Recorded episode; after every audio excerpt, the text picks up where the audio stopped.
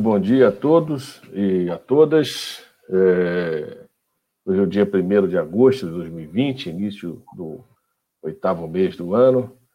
É um prazer estar mais uma vez no programa Papo de Crente, é, produzido e promovido pela Agência Tambor, pela Rádio Web Tambor.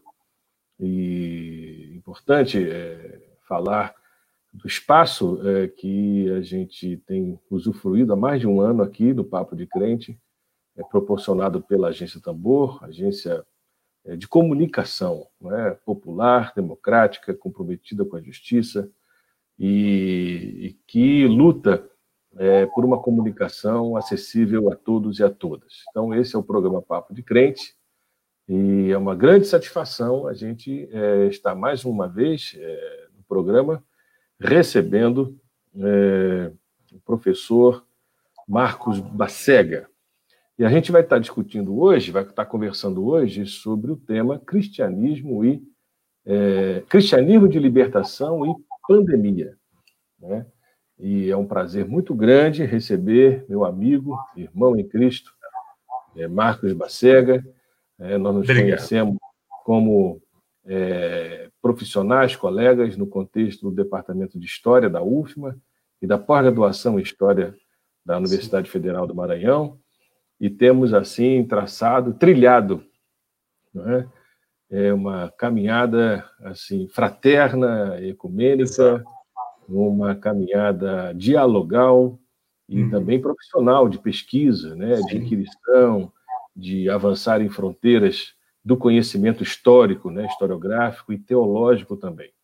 E uhum. já era já era tempo que a gente deveria ter chamado uh, o professor Marcos Bacega para estar conosco, é, que é muito caro a nós e a todos nós. E é, registre-se, é o primeiro papo de crente com uh, um católico, né? Uh, não, me parece que é o segundo. Estou me lembrando aqui de um outro irmão que nós entrevistamos, que é da Igreja Católica.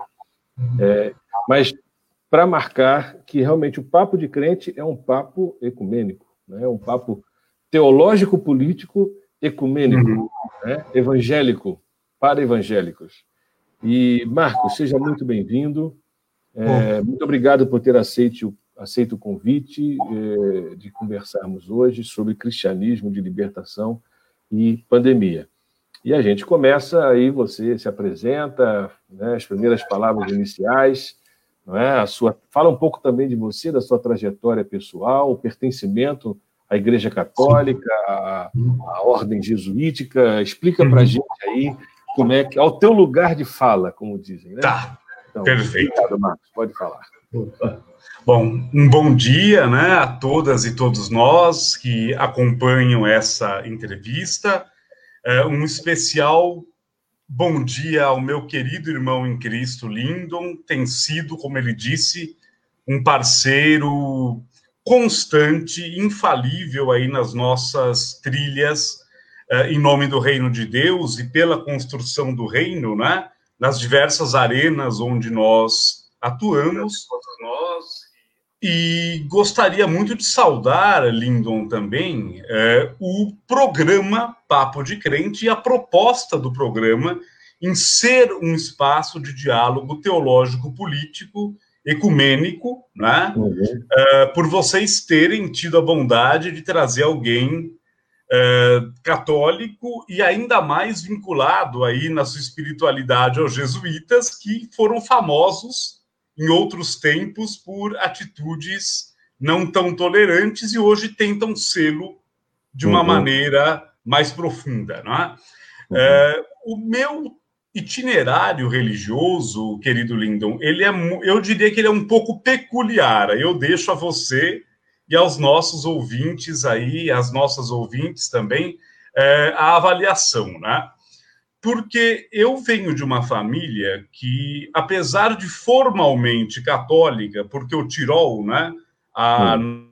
nossa região de origem na Áustria, norte da Itália, Suíça, ali, é, ela é católica e, no entanto, os meus pais, por exemplo, nunca tiveram a menor vinculação, a menor espiritualidade institucional.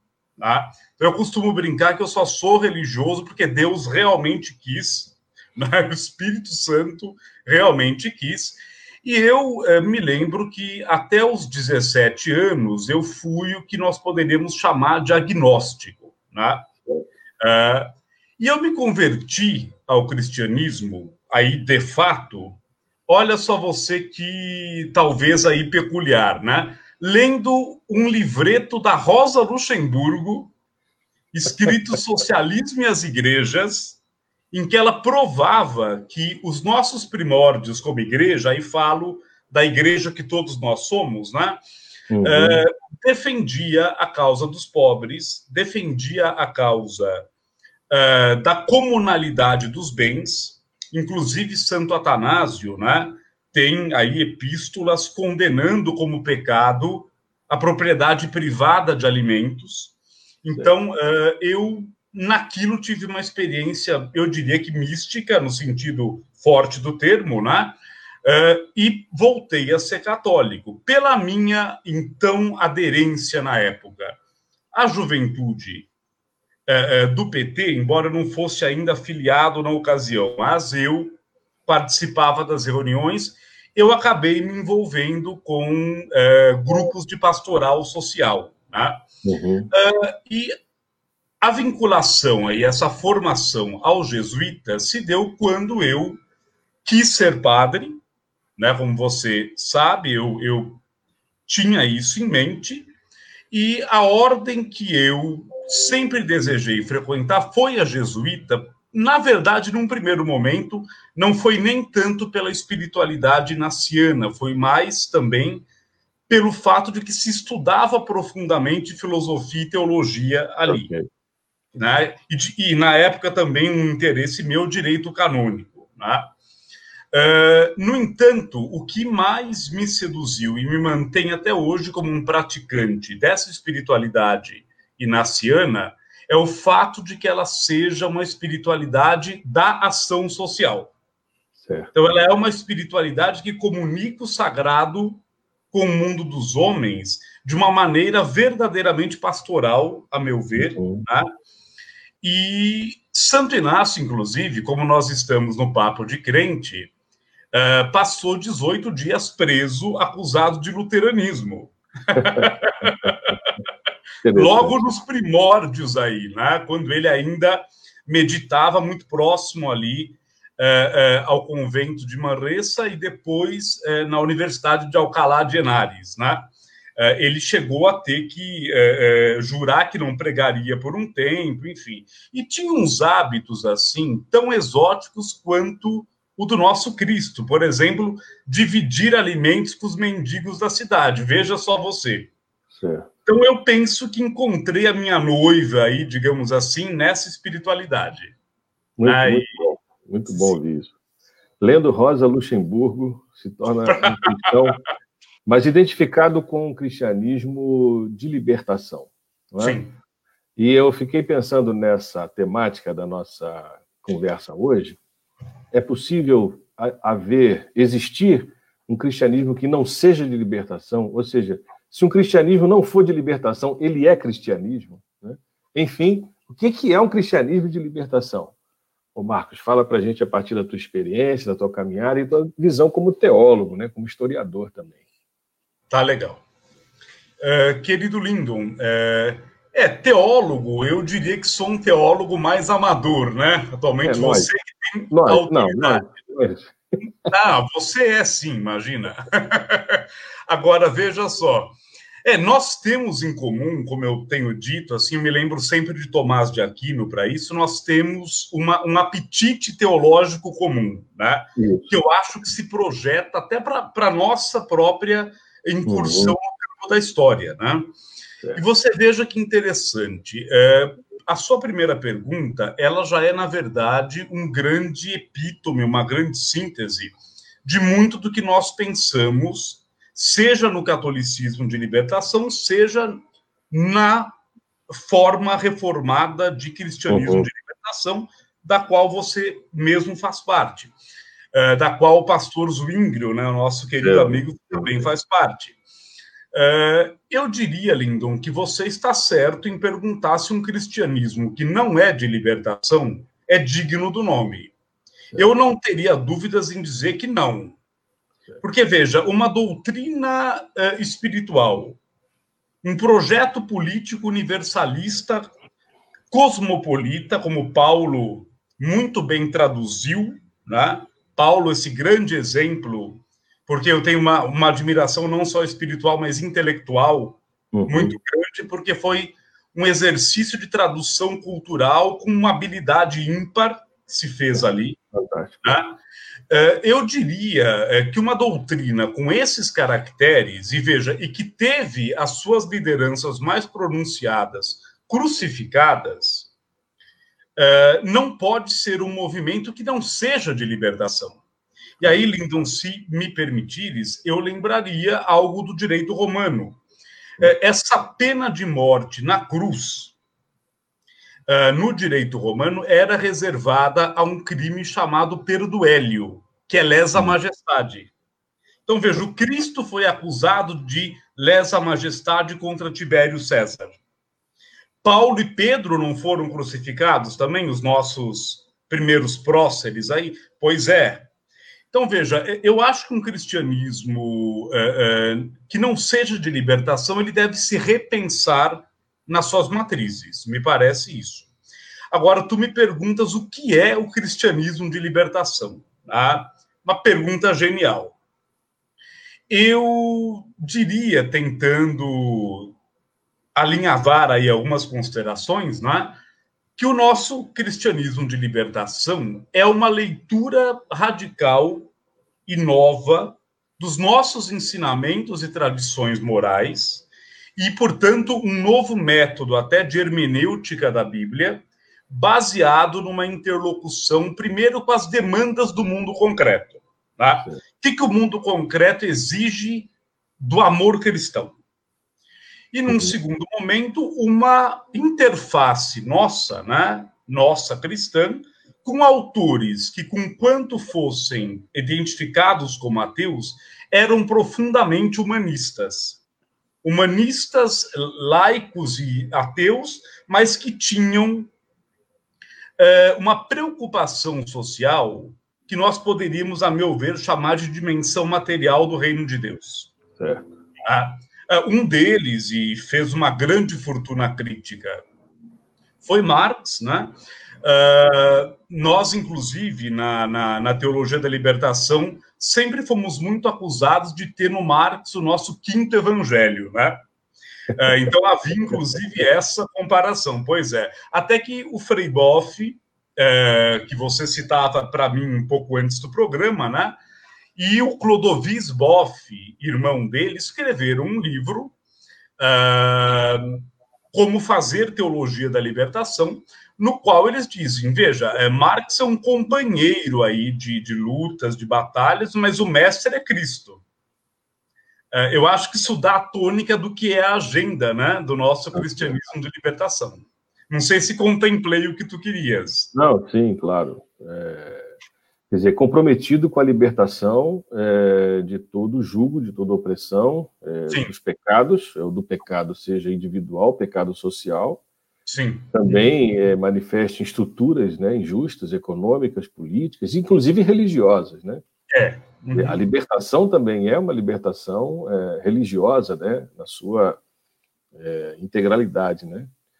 Ou seja, poderíamos dizer que existe um cristianismo de libertação de face católica né, e também de face evangélica. Eu estou me lembrando aqui do, do, do Michel Louvi, né, o, a Guerra dos Deuses e outros textos também, que ele desenvolve né, essa, essa ideia né, do cristianismo de, de libertação. E, de fato, não há como ser cristão sem estar comprometido com a, a liberdade e a libertação. Né? Aqui, agora e no porvir, essa é a nossa esperança, né? Um novo céu e nova terra. Exato. Essa, esse, esse horizonte de expectativas, né? Lembrando aí o, historiador, né, faz da gente é, se encher de, de, comprometimento com o histórico, né, com o aqui e agora. Agora, Marcos, é, eu estava ainda há pouco também numa outra live, né, de um outro um pastor, pastor Eovaldo Ramos, e ele dizendo que a linguagem, né, a narrativa, a linguagem é, é, do Novo Testamento, neotestamentária, é uma linguagem política. Uhum. Então, por exemplo, quando Jesus falou do reino, né, do reino, isso tinha um conteúdo, vamos dizer assim, teológico-político. Né? Quando Jesus falou também, bem-aventurados que têm fome e sede de justiça, porque serão fartos. Né? O próprio conceito de reino, de justiça, a própria palavra evangelho também, tudo isso tinha uma conotação é, é, é, política. Né? A gente não está no momento de, de recuperar ou de ressignificar essa linguagem política, teológico-política, para o contexto que a gente está vivendo hoje. Como é, que, como é que você vê isso? Tá. Olha, mais uma vez, uma excelente pergunta. Uh, não estava no nosso roteiro, não está no nosso roteiro, mas está surgindo. Está surgindo, né? Não, eu é. achei, é. eu achei assim pertinentíssima, Lindon.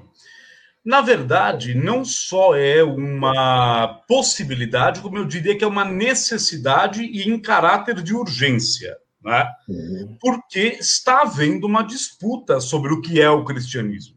Né? Okay. É Tem havido aí uma, uma captura do que é o cristianismo por setores que não têm uma ética própria ao reino de Deus e ao projeto de Jesus de Nazaré e ao Deus que Jesus anuncia. Né? Uhum.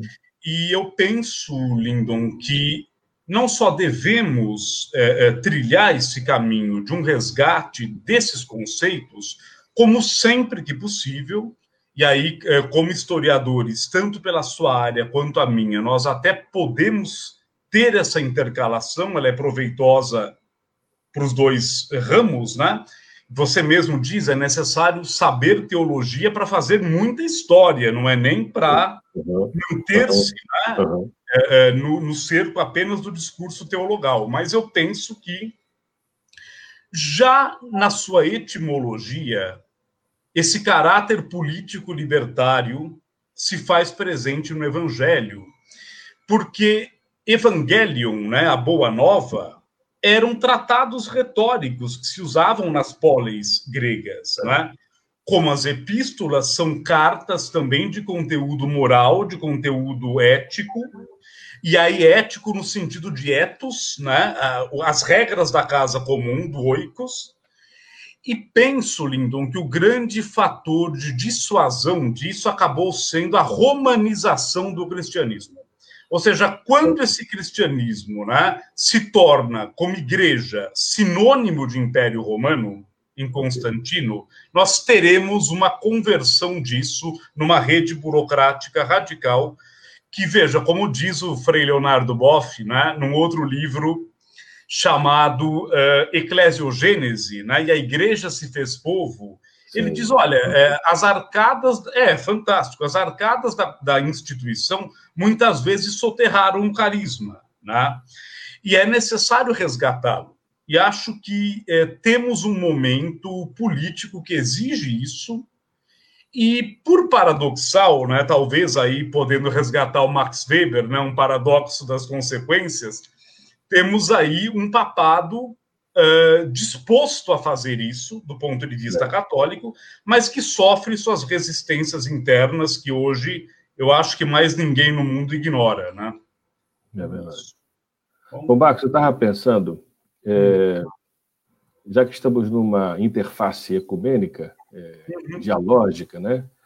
É, o, a tradição reformada protestante é, deixou de protestar. E se tornou conformada ao capital, aos interesses políticos, ao Estado, com um projeto de teocracia é, enviesado, como a gente está vendo hoje. Então, a tradição reformada protestante está profundamente comprometida é, com desvios né, e com uh, perspectivas é, impensáveis né, desses 500 e poucos anos de, de reforma protestante. Né? Você está falando da Igreja Católica, da Igreja que se romanizou, não é? Uhum. E aí eu tenho conversado com algumas pessoas, próprio, a própria expressão Igreja Católica Romana. Se é uhum. católica, como é que ela pode ser romana? Romana.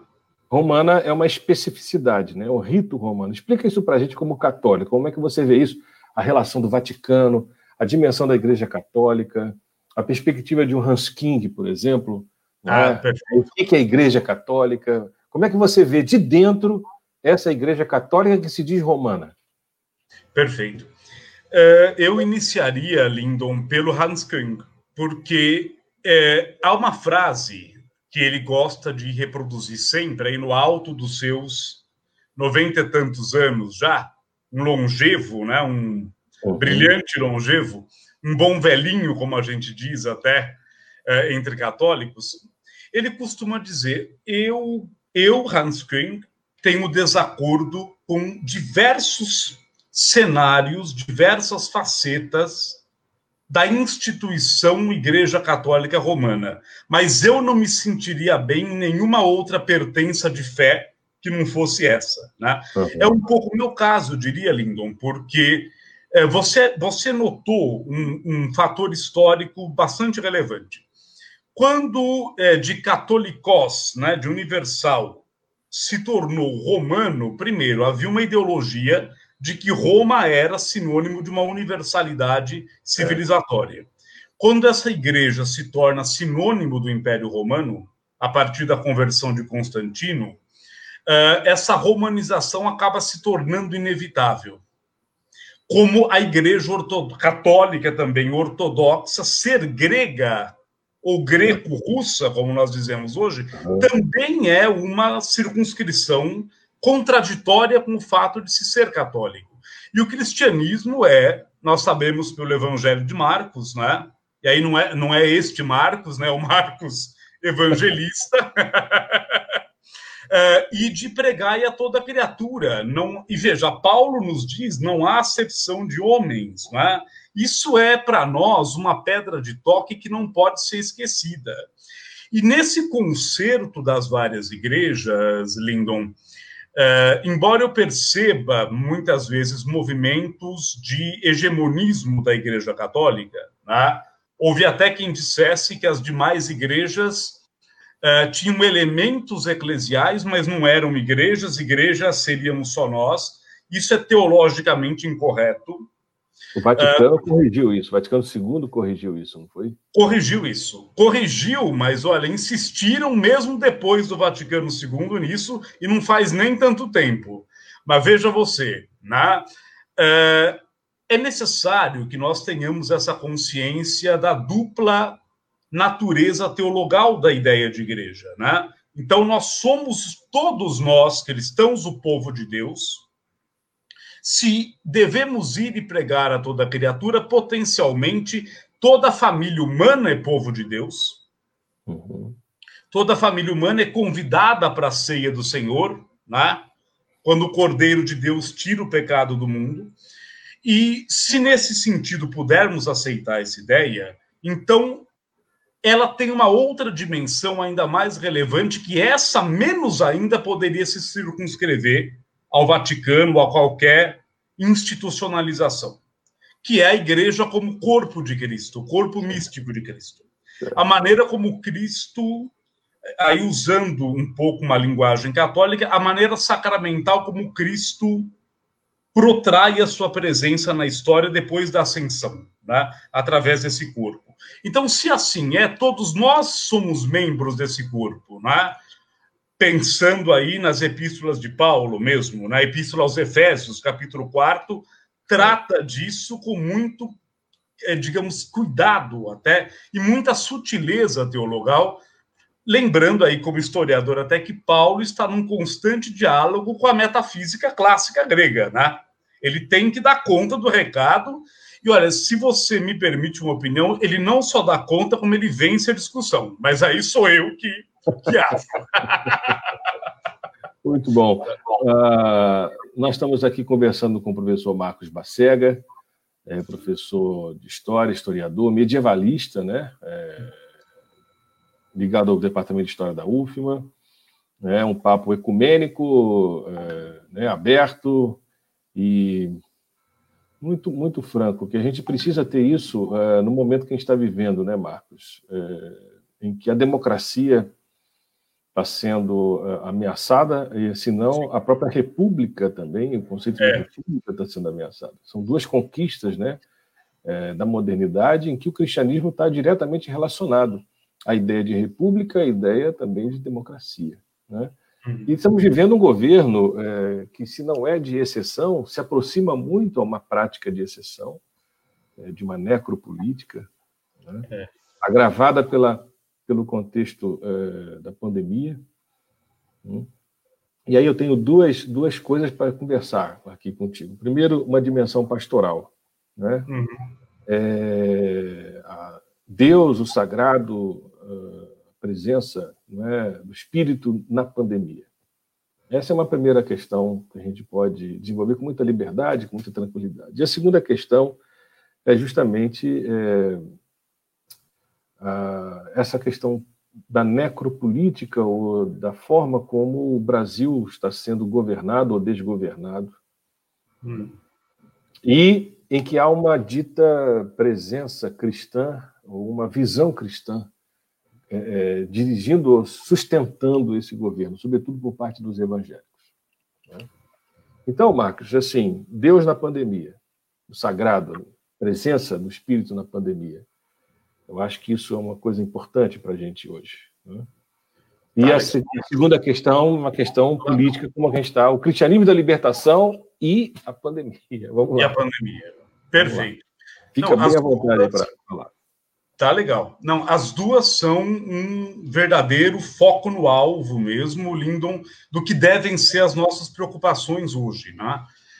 É, do ponto de vista pastoral, né, que você nos coloca, do ponto de vista é, da nossa é, é, tentativa sempre mistagógica e de levar o reino de Deus né, e a sua mensagem aos amplos rincões aí do mundo, claro, de uma maneira democrática, de uma maneira dialogada, de uma maneira propositiva, e aí como você citava o Hans Küng, para contribuir com a formação de um ethos universal. Não é porque realmente nós estamos numa época em que, goste ou não, há uma mundialização do capital e ela é, me parece, irreparável, pelo menos no momento. Então, será necessário pensar uma ética que seja, agora sim, verdadeiramente universal. E penso que nós cristãos temos a colaborar com isso, é? conteúdos, temos a colaborar com isso. Nossa presença no mundo, como sal da terra, como luz do mundo. É, e neste é, aspecto específico da pandemia, eu penso na presença de Deus, Lindon, sob dois aspectos. Uhum. É, o primeiro deles me é sugerido por um padre jesuíta, o Michel Marcel, Marcel Domergue, um francês, que diz: olha, a nossa agenda cristã, e na verdade isso é uma imitácio dei, né, uma imitação de Deus, do, do agir de Deus, é extrair o bem do mal que é dado no mundo. Né? Marcel Domergue é, é, resgata um pouco o diálogo, uhum. claro, como jesuíta com Tomás de Aquino, mas também com Agostinho, para nos dizer: olha, o mal não é uma criação de Deus ele é uma defecção do sumo bem que vem ao mundo pela liberdade humana. Né? Então, veja, não dá para acusar absolutamente ninguém, a não ser nós mesmos, dessa prática uh, uh, das iniquidades. Né? Então, como pensar em Deus nesse momento? Penso eu que, primeiro, uh, utilizarmos Lindon, e aí eu lamento muito que haja milhões de pessoas que não possam fazer essa experiência, porque as condições sociais não lhes permitem, eles são obrigados a empenhar a vida em risco né, diariamente, seja onde moram, seja saindo para o trabalho. Mas o que é interessante numa pandemia é perceber que bem Deus extrai desse mal que é dado no mundo um primeiro bem pode ser nós treinarmos a audição da nossa voz interior, que é a centelha de Deus. Eu me lembro de uma obra de Agostinho sobre esse tema, o De Magistro, né, sobre o mestre, que é o mestre interior, que é uma voz interior, mas que nos revela desígnios de Deus, porque é centelha de Deus.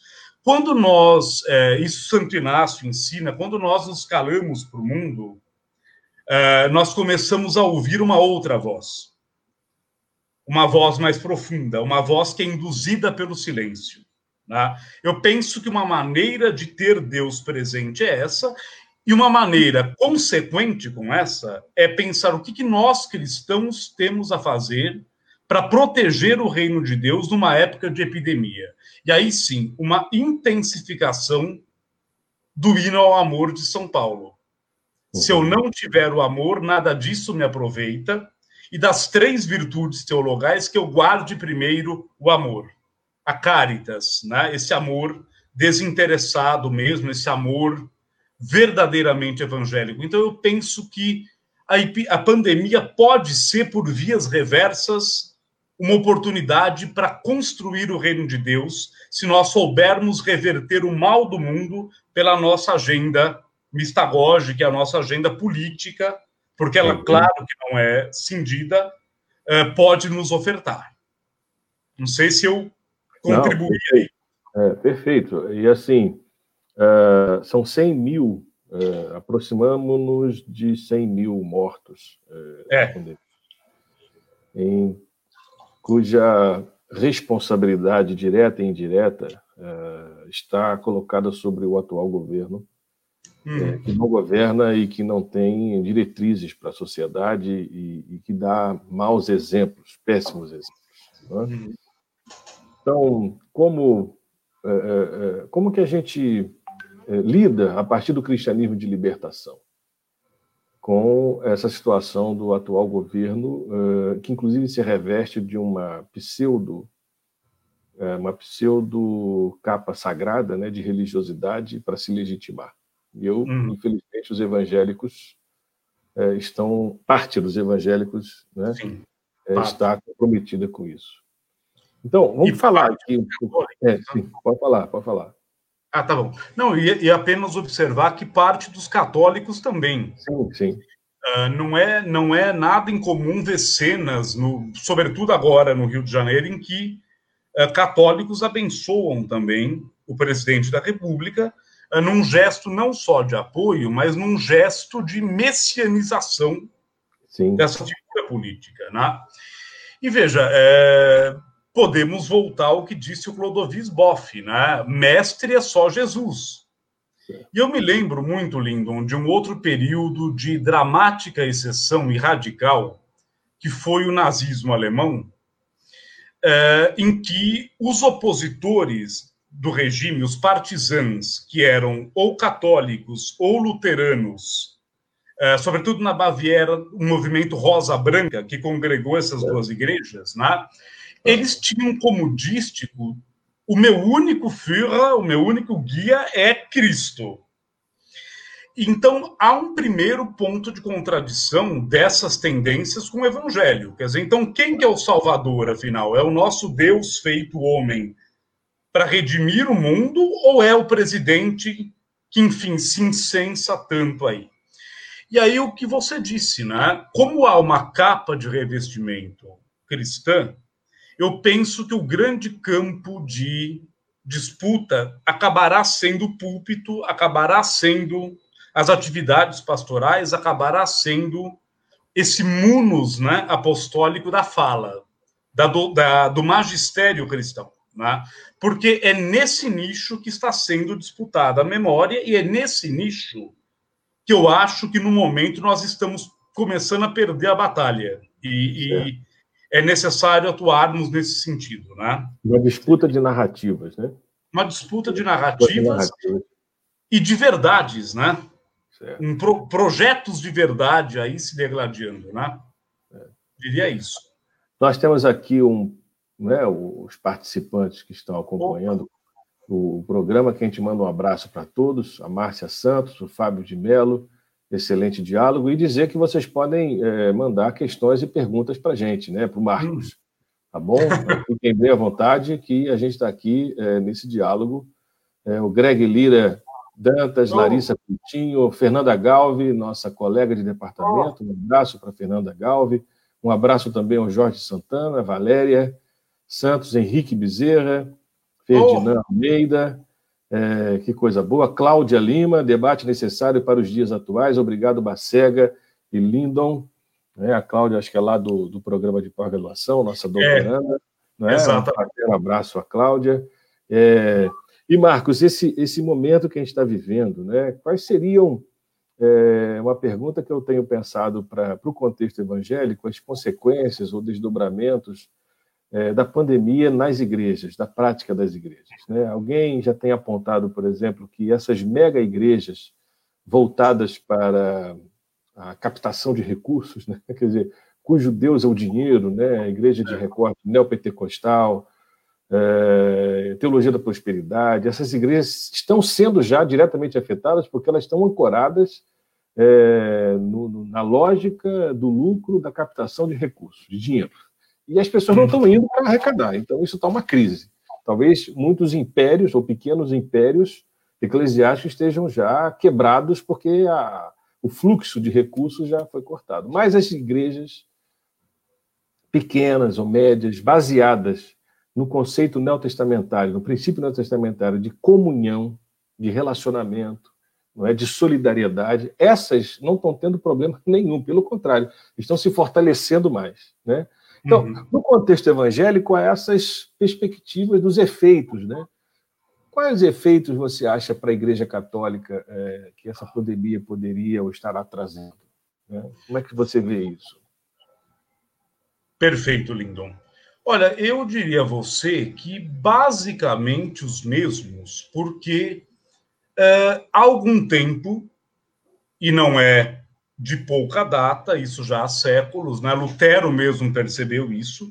Existem certas práticas que, embora não tenham uma calção, uma chancela teológica e nem doutrinal, elas são toleradas tacitamente.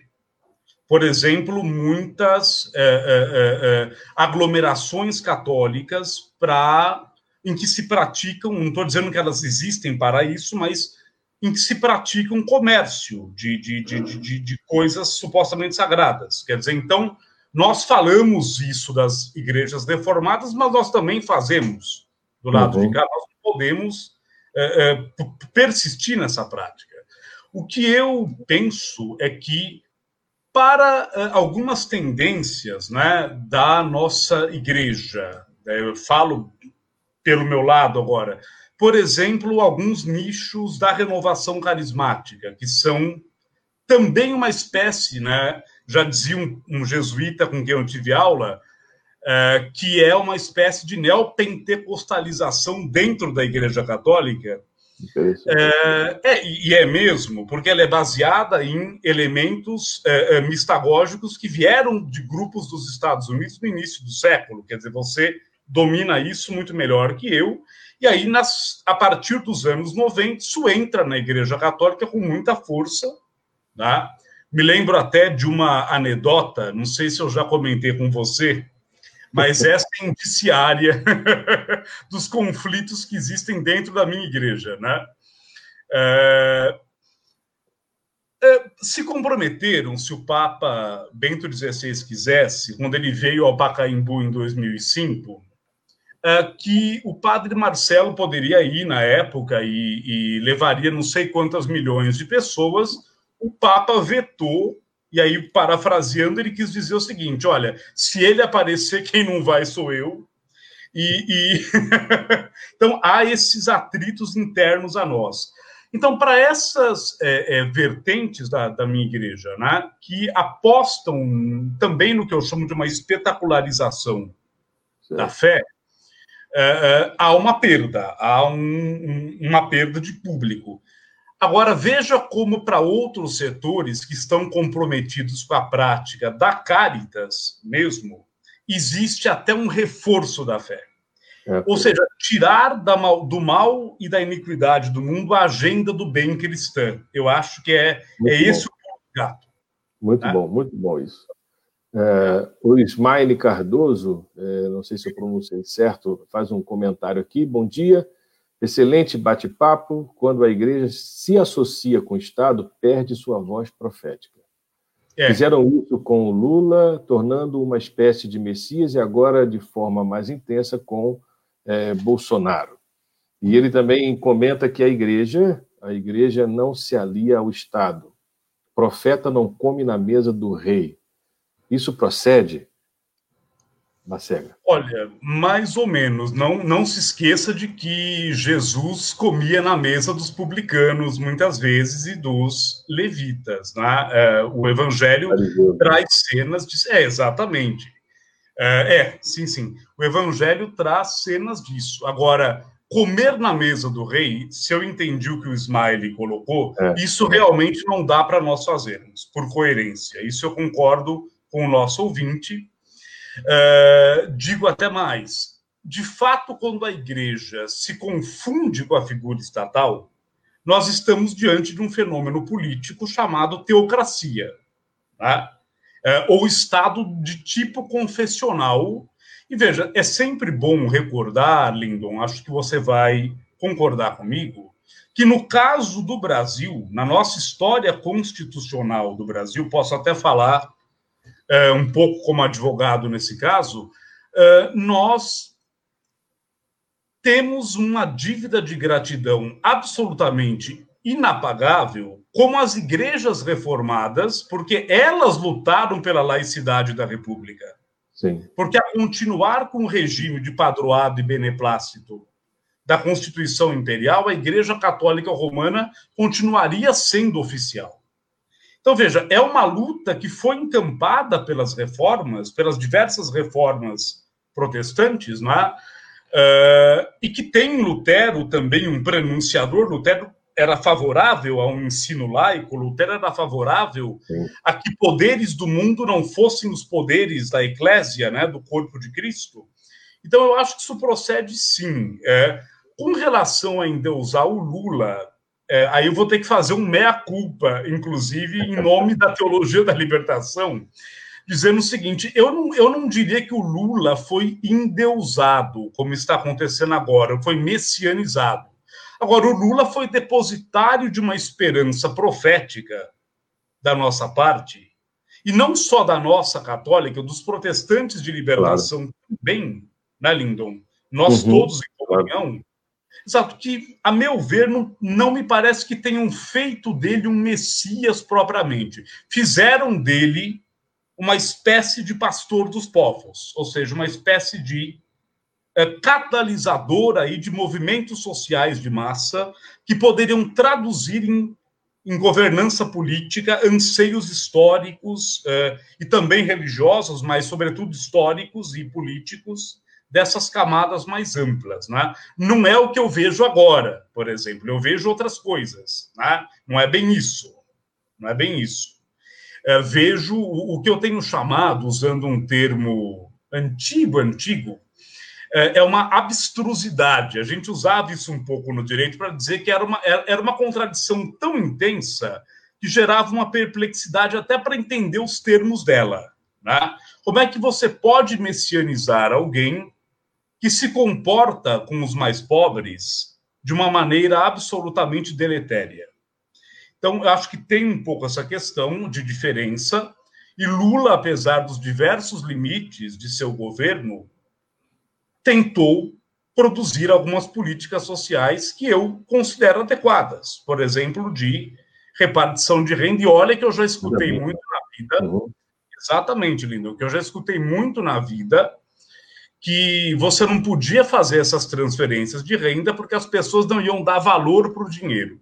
Então, veja, olha que interessante, nós estamos à direita na sociedade de políticas social-democratas clássicas, que nada tiveram de socialistas ou comunistas, muito longe disso, políticas social-democratas mínimas. Né?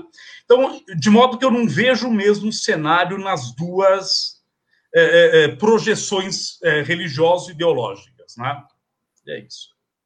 Marco, nós estamos aqui a Elisa dos Anjos, muito Opa. feliz de nos ouvir. Um abraço também ao Yuri Tivago, também doutorando lá do nosso programa, Vinícius Perfeito. Reis, uh, a Ide Rocha, que prazer rever vocês, um grande abraço.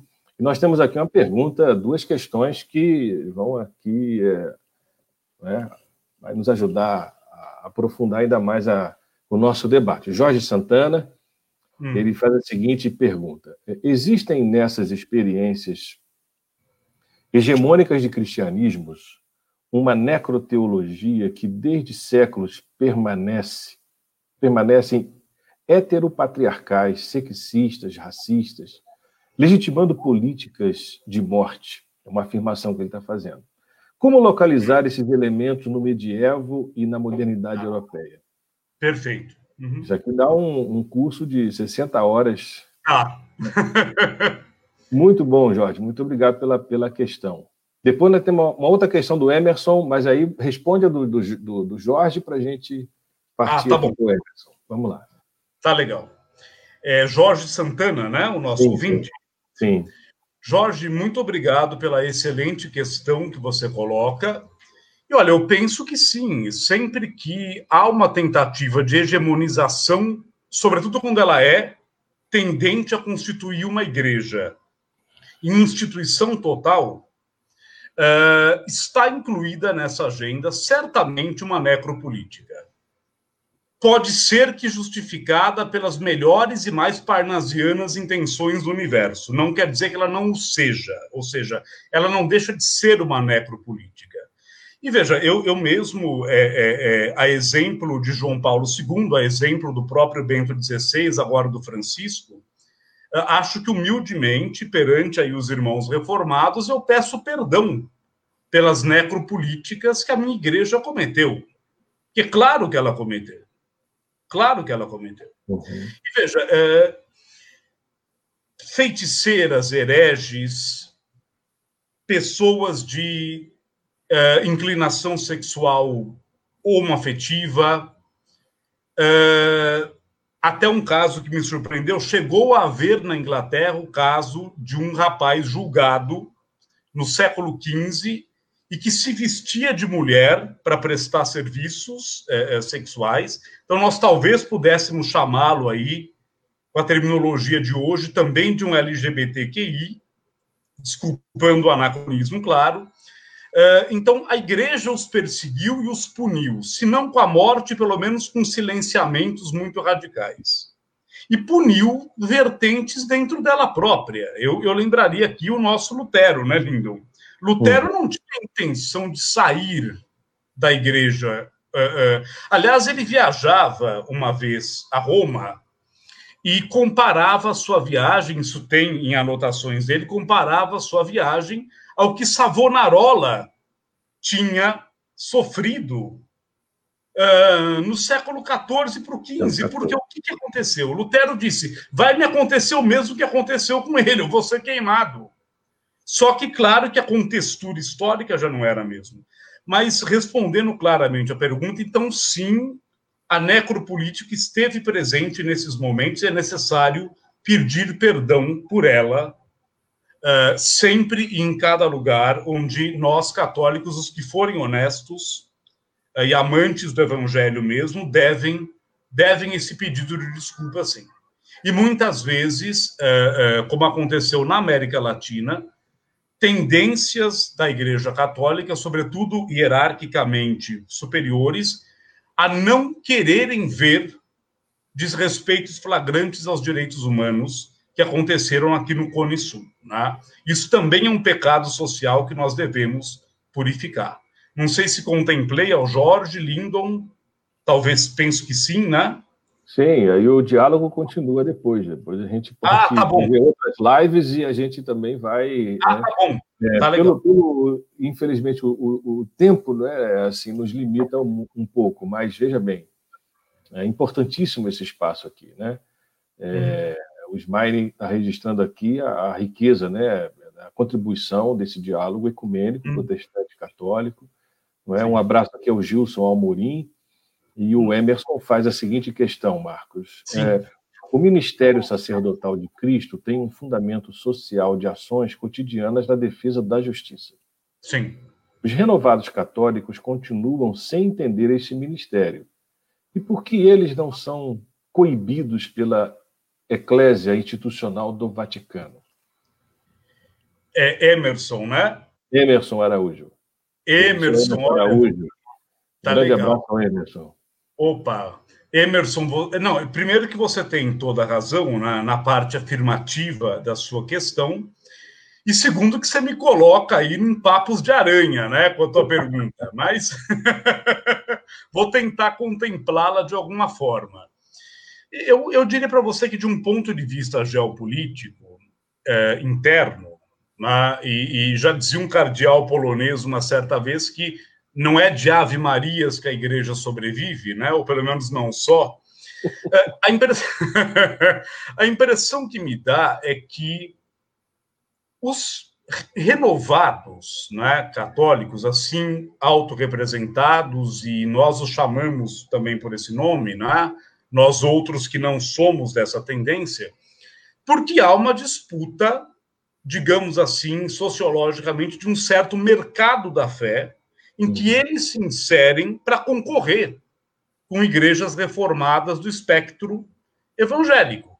Então, veja, se eles forem eventualmente tolhidos, como é que a igreja vai tentar uma inserção nesse espaço? Eu não estou dizendo que eu concordo com isso, eu estou te explicando por que eu acho que não acontece uma, uma, uma repreensão maior, sendo que há conceitos ali que não se coadunam uh, com a própria teologia católica. Mas, enfim, é, é, eu tentei ser bastante honesto na resposta, né? Não sei uhum. se será isso, Emerson, mas te agradeço a pergunta. Faz uma mais fácil da próxima vez, viu? a Alessandra Aquino também.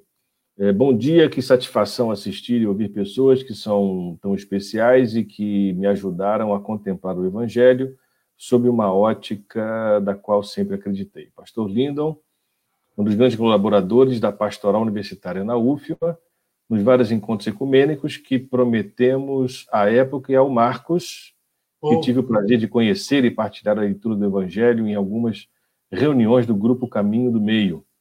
Obrigado pelas excelentes reflexões e aprendizados eh, também.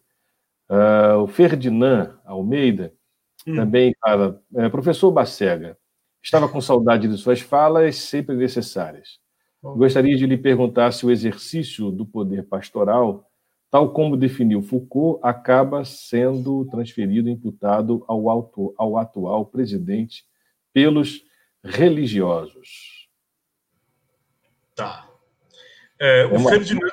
Está surgindo pergunta aqui muito Olha, Não, tão sim, tão sim. Eu estou achando excelentes. Bom, o Ferdinand também é, é um caríssimo, né? Exatamente, aluno nosso, antigo aluno nosso, e de quem eu guardo muito boas recordações e por quem eu tenho também muito carinho. Eu diria que não, Ferdinando. O tipo de poder que uh, a confessionalidade no catolicismo gerou enquanto poder pastoral, do ponto de vista uh, dessa maestria que nunca se esvaía entre o confessor e o confitente, e que, portanto, permite ao confessor saber não só o que o confitente interpreta como pecado, mas também as práticas que acontecem na comunidade dele, e que, na verdade, terão no confessor um foco aí de armazenamento memorial ideológico bastante intenso, não me parece ser o que acontece agora, pelo seguinte: nós não estamos mais diante de uma política que administra a vida. Nós estamos diante de uma política que, antes disso, procura administrar mortes e fazê-las socialmente aceitáveis. Então, eu não penso que seja a mesma transferência, não, é, nesse sentido. A minha, uma primeira leitura, né, seria. Muito bom. Uh, já são, faltam aí uns cinco minutos ainda, pro, pro pra, infelizmente, né, para o nosso programa, e é bom que deixa o gosto da gente fazer uma live futura, ampliando tá e aprofundando essas questões.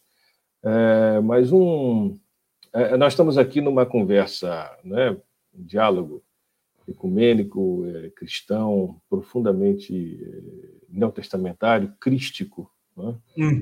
espiritual, e a gente é, tem a liberdade de falar é, de maneira muito, muito franca e honesta das questões da fé, de questões que dividem e de questões que também é, unem, né?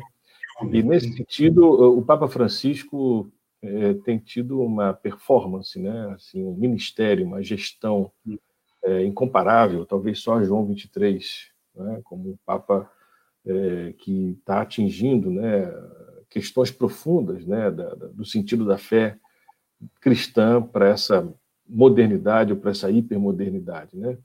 Uma das coisas que o Papa Francisco fala, que é uma referência né, da, da, nossa casa comum, dessa perspectiva eco né, cristã, teo, ecoteológica, né? É.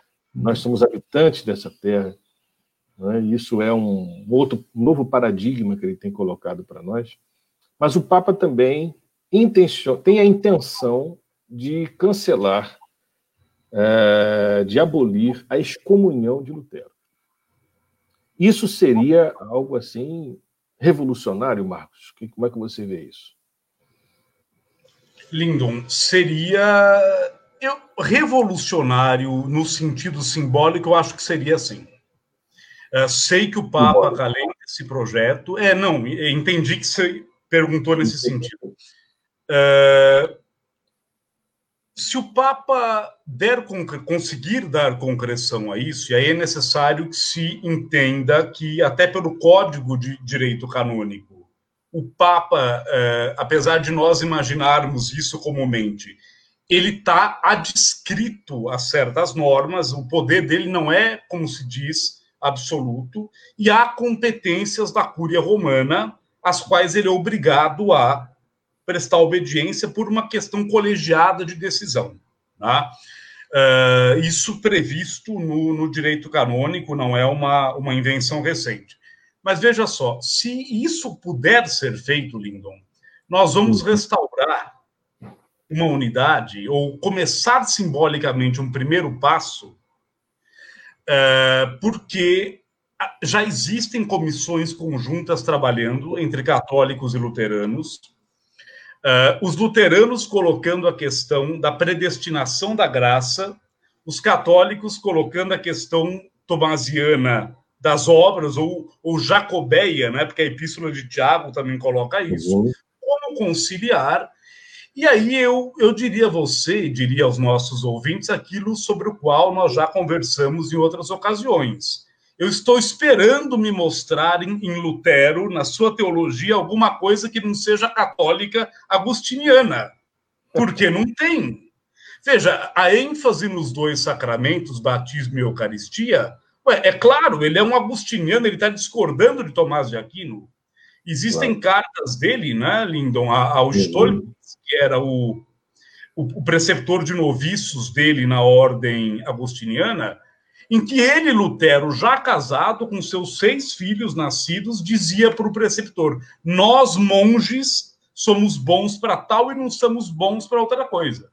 Então, a autorrepresentação nunca deixou de ser de um monge agostiniano, porque a excomunhão não. Veja, é uma excomunhão, não foi voluntário dele.